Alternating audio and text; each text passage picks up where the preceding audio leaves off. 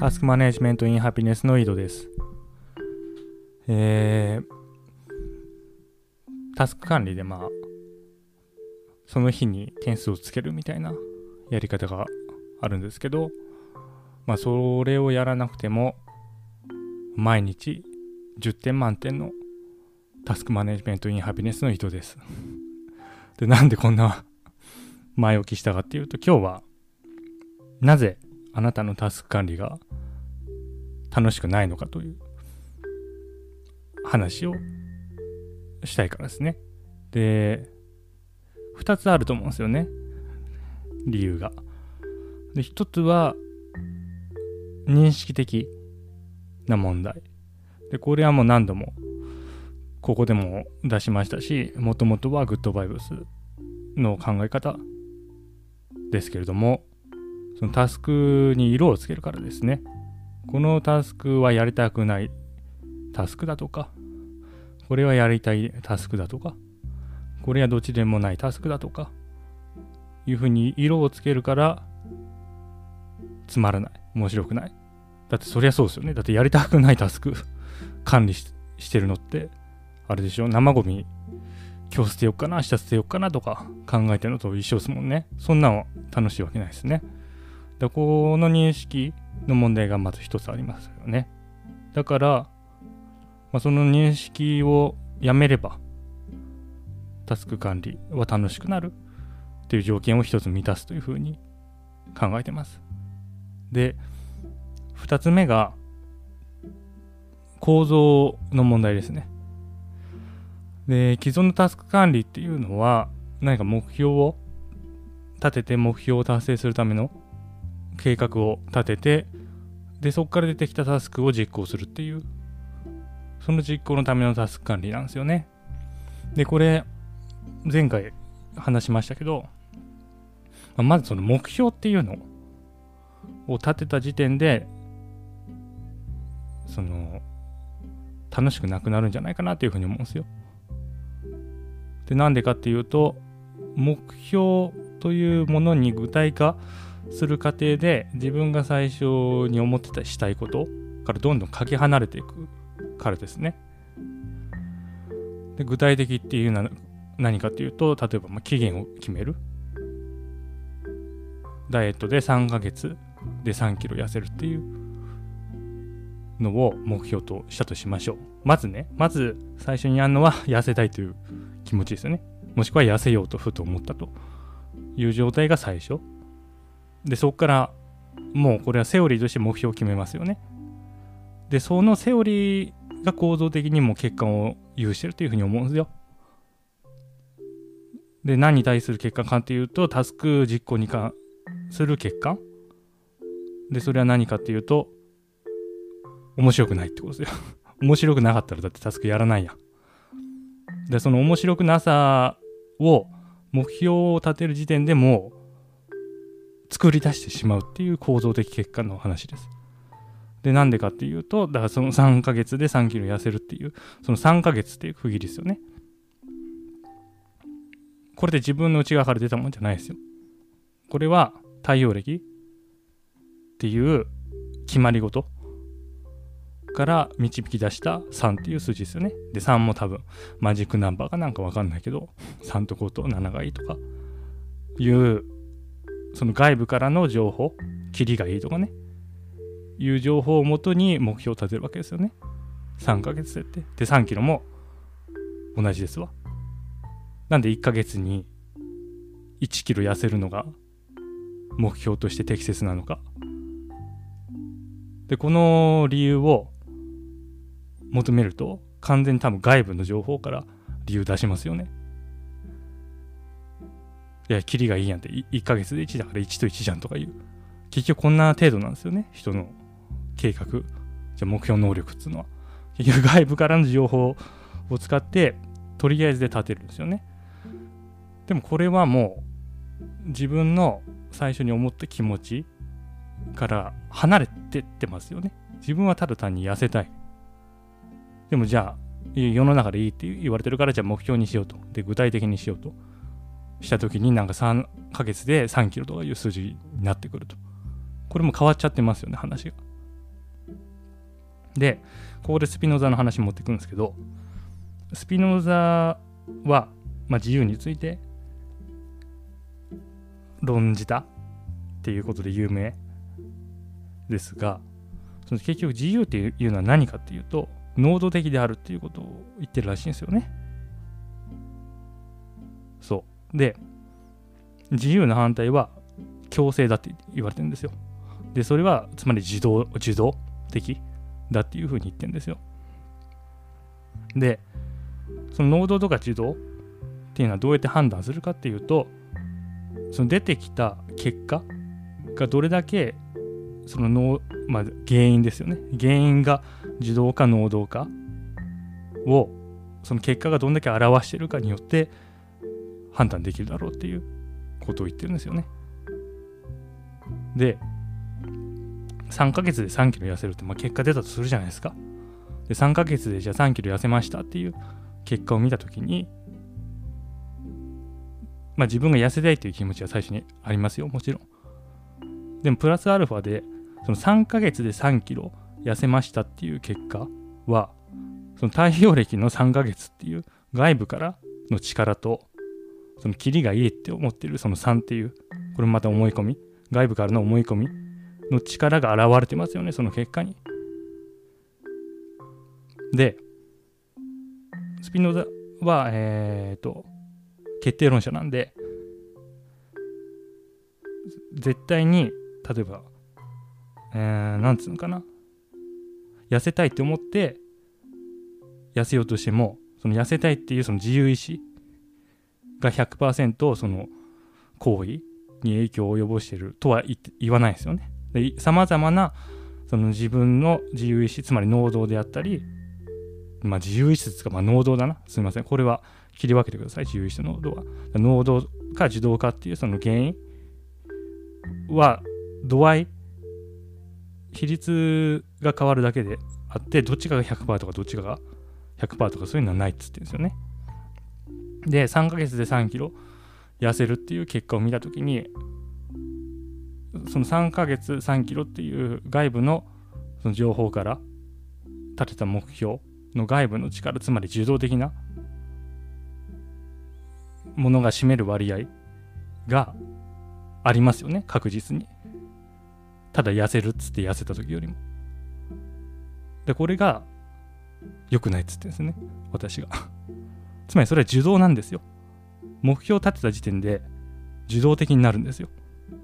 それはなぜかっていうと、目標を立てるっていう行為自体が、まず外部から知り得た情報をもとにやってるし、目標を立てる過程でもその3ヶ月とか3キロとか何かしらのその指標を外部から取ってきてそれをもとに目標を立てるわけです。だから目標が具体的になればなるほど緻密になればなるほど受動の割合が増えるんですよ。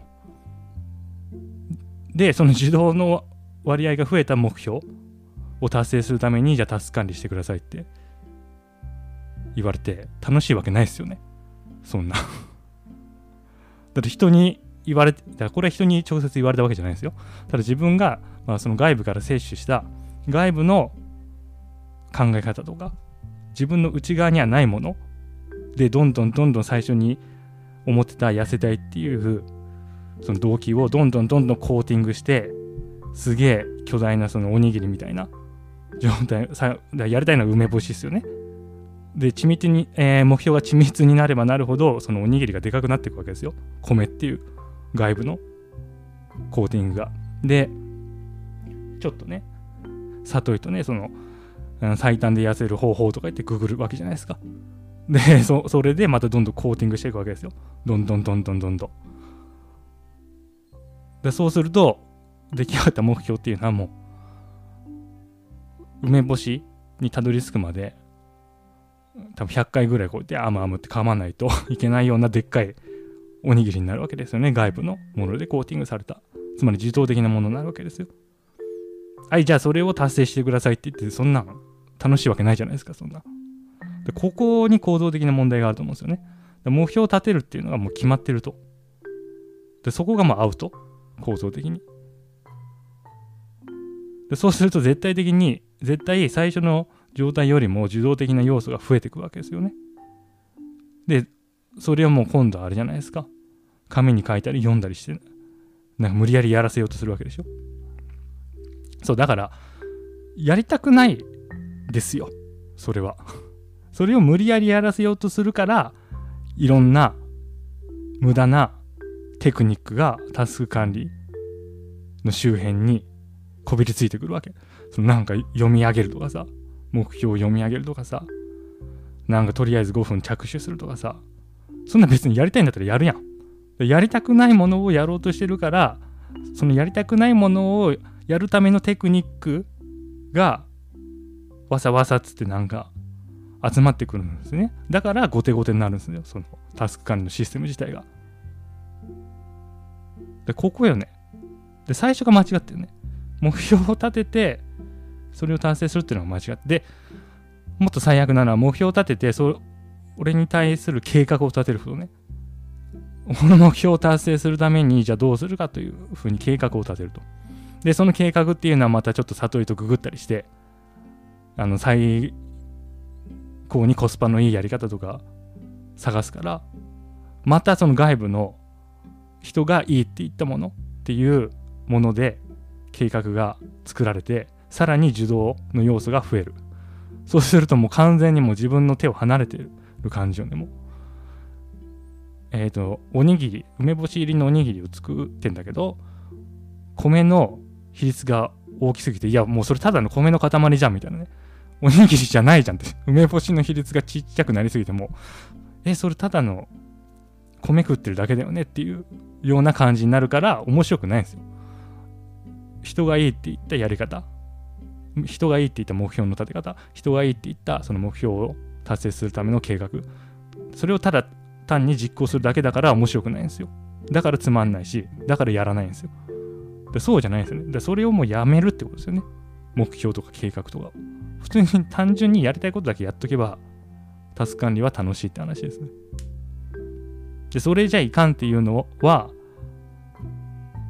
目的論的考え方ですよね。だ目的論的タスク管理って言っていいのかなやっちゃうと。タスク管理っていうのは目的を達成するためのノウハウだから、その目標を立てるっていうのを省いてしまったらもうそれはタスク管理じゃないっていう話もあると思うんですよね。でそういう人は仕方ない、もうそれは。そういう人はなんかつまんないと思いながら、えー、やりたくないことをやるためのテクニックね、その、うーん、やれることを書き出したりね、毎朝ね、今日やることを書き出すとかで書き出したりして、で、それまた音読しちゃったりしてね。で、なんかやりたくないから、うん、5分間だけちょっとやるって言ってタイマー押し押したりしてね、こうやって。でそういうのを駆使して、その目的を達成すれば別にいいと思うんですよ。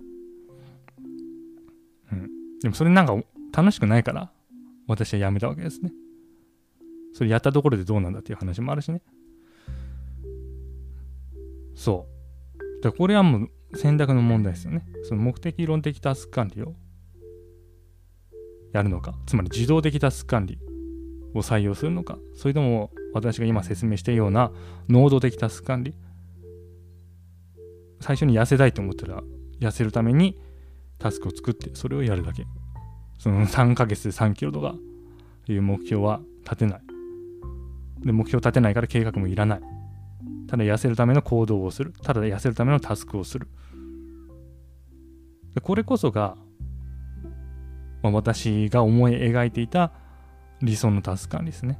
タスクの実行に特化する。その目標を立てて、それに対する計画かっていうと、だからそのレビューいるでしょ例えば PDCA とか。だその時間があんだったらタスク実行した方がいいというふうに私は思ってるんですよ。なぜなら、行為をしていることが生きているということ。だから性っていうのは、ジェームスの言葉を変えると、実践なんですよ。